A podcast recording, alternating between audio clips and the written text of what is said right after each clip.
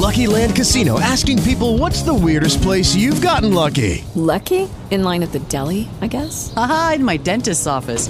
More than once, actually. Do I have to say? Yes, you do. In the car before my kids' PTA meeting. Really? Yes. Excuse me, what's the weirdest place you've gotten lucky? I never win and tell. Well, there you have it. You can get lucky anywhere playing at LuckyLandSlots.com. Play for free right now. Are you feeling lucky? No purchase necessary. Void where prohibited by law. 18 plus. Terms and conditions apply. See website for details. With the Lucky Land slots, you can get lucky just about anywhere. This is your captain speaking. Uh, we've got clear runway and the weather's fine, but we're just going to circle up here a while and uh, get lucky. No, no, nothing like that. It's just these cash prizes add up quick. So I suggest you sit back, keep your tray table upright, and start getting lucky. Play for free at LuckyLandSlots.com. Are you feeling lucky? No purchase necessary. Void where prohibited by law. 18 plus terms and conditions apply. See website for details. Está na linha aqui conosco a Mônica Calazans. Eu não sei se o nosso ouvinte se lembra, ela é enfermeira é, e foi a primeira pessoa a ser vacinada contra a Covid-19 no Brasil. Moradora de Itaquera, na Zona Leste, trabalha no Instituto de Infectologia Emílio Ribas, em São Paulo, hospital de referência para casos graves da Covid-19. Hoje atingimos essa marca triste de 500 mil mortes por Covid-19 do Brasil e sabemos que só com a vacinação vamos evitar que um outro meio milhão de mortes aconteça e então vamos conversar com a Mônica, saber um pouco como é que anda a Mônica Calazans. Obrigado por nos atender, viu, Mônica? Oh, imagina, é um prazer atender vocês. Na época da vacinação, eh, você estava na linha de frente, né? Desde o início do combate à Covid-19, cuidando dos pacientes graves. Como é que anda a sua rotina hoje? Ela mudou? Não? Você faz o Não, mesmo não tipo de trabalho? Continuo fazendo o mesmo tipo de trabalho. Eu continuo lá no Instituto Emílio Ribas e continuo trabalhando no PA São Mateus. Não mudou nada a minha rotina, eu continuo trabalhando intensamente. O panorama com a vacinação mudou ou a situação continua preocupante?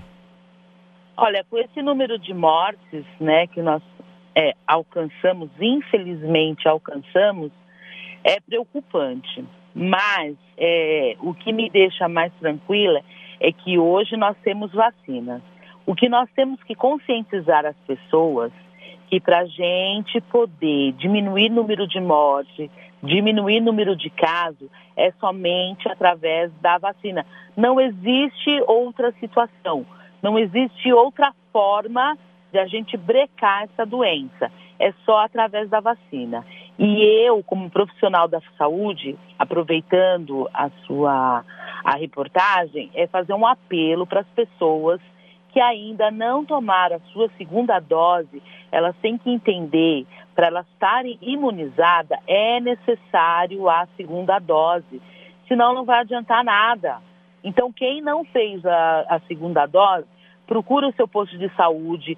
Todos os profissionais estão empenhados para estar fazendo a segunda dose ou a primeira dose. Os postos de saúde estão abertos é, durante o final de semana, durante sábado. Então, quer dizer, nós profissionais de saúde estamos de braços abertos para receber toda a população que precisa da primeira dose e precisa da segunda dose. Todo mundo fazendo isso, a gente não vai chegar à marca de mais 500 mortes, 500 mil mortes, mas é só dessa forma. Porque senão não vai adiantar nada o nosso empenho como profissional da saúde. A sua experiência pessoal, você tomou a primeira dose em janeiro, certo? Certo? Qual que foi a sua experiência para as pessoas que têm receio, por exemplo, de se vacinar? Né? Olha, eu, eu, é o que eu falo sempre para as pessoas. Eu tenho um perfil que eu sou diabética, eu sou hipertensa, então eu sou de um grupo de risco. E assim, gente, eu tomei a vacina, a primeira dose, a segunda dose, eu não tive absolutamente nada. Eu sou o perfil da maioria dos brasileiros, que é hipertenso, que tem diabetes. Então, existe muita preocupação em relação a isso, dos grupos de risco. Mas, gente, eu não tive problema nenhum. Se eu não tive, eu garanto que a maioria da população não vai ter também. Então, gente, eu acho que é uma questão de consciência. Todo mundo quer voltar à sua vida normal, todo mundo quer poder voltar a abraçar, pegar na mão, trabalhar tranquilo. Então, só existe uma forma: é se vacinando. Não tem outra receita. E não não tem, eu sou categórica nisso. Não tem outra receita. É só através da vacina.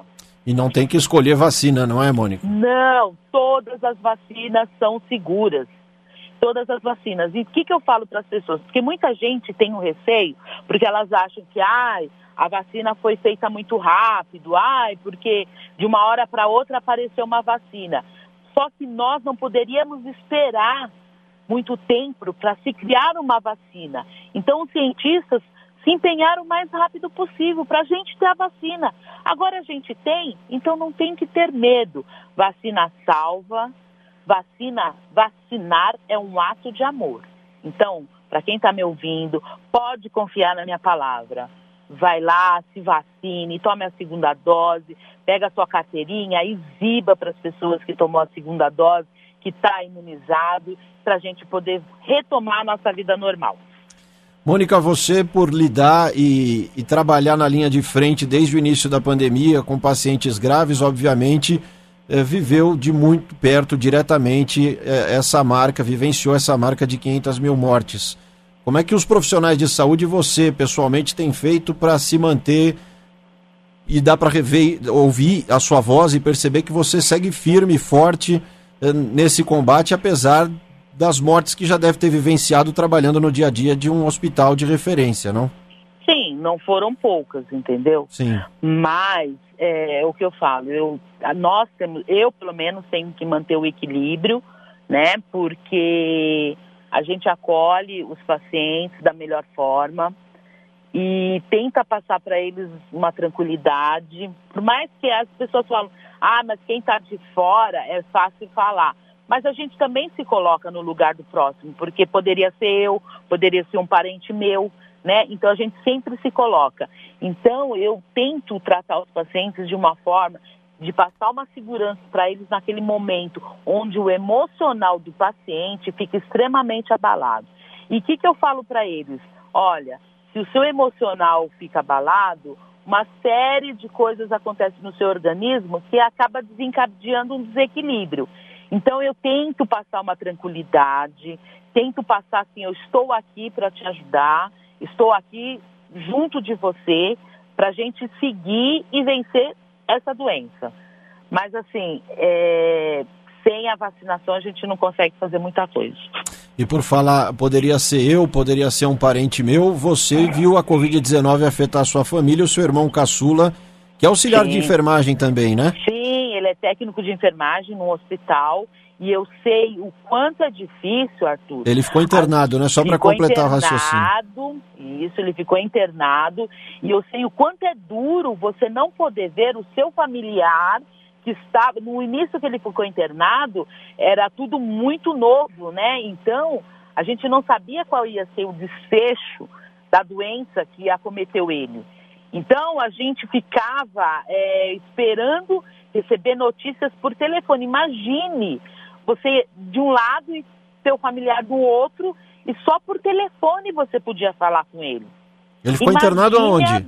Ele ficou internado no hospital do convênio dele, né? Uhum. Que agora eu não lembro. Mas não, não era, o, não era o, o Emílio Ribas, ou seja. Não, não, olha, acho que se fosse o Emílio Ribas, seria muito mais difícil, porque uma coisa é, você está de longe, né? Então eu só tinha notícia. Agora imagine eu tratando do meu irmão claro. no hospital. É muito mais difícil, porque essa situação aconteceu com uma colega nossa, a, o familiar ficou internado e ela trabalhava dentro da unidade. Então a gente da melhor forma acolhia ela, né? Porque é muito difícil. Então é isso que eu queria que as pessoas se conscientizassem, né? Quando as pessoas falam que não quer se vacinar, que não quer tomar a segunda dose, não é assim, gente, porque assim, é tão duro você pegar um resultado de Covid e as pessoas ficam num desespero tão grande, Arthur, quando elas pegam o resultado, elas ficam com medo tão grande que o que passa pela cabeça delas é que elas vão morrer, sabe? E aí é onde a gente entra, né? O profissional da saúde tentar tranquilizar, passar uma esperança é, passar força, de uma forma ou de outra, é o nosso papel tentar tranquilizar nesse momento onde cria uma série de dúvidas na cabeça do paciente, entendeu?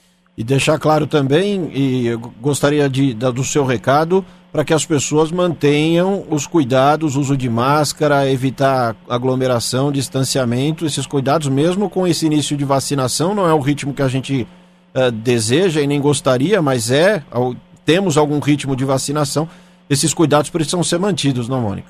Com certeza.